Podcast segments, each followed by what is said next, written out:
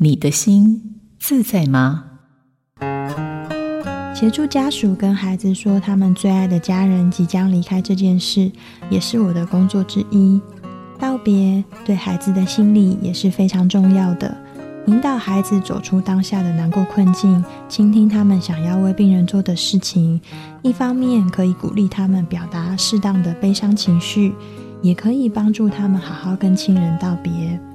根据我的临床经验，建议采用渐进式的方法，同理孩子，给予空间，让孩子与即将逝世者告别。可以鼓励孩子在即将逝世者的耳边说悄悄话，或是写张卡片，念出卡片里的祝福。我们都需要尊重每一个孩子的悲伤表现。我是咨商心理师张家伟，映心电子。陪您找回心灵的平静与幸福。好家庭联播网，中部地区古典音乐台 FM 九七点七，北部地区 Bravo FM 九一点三。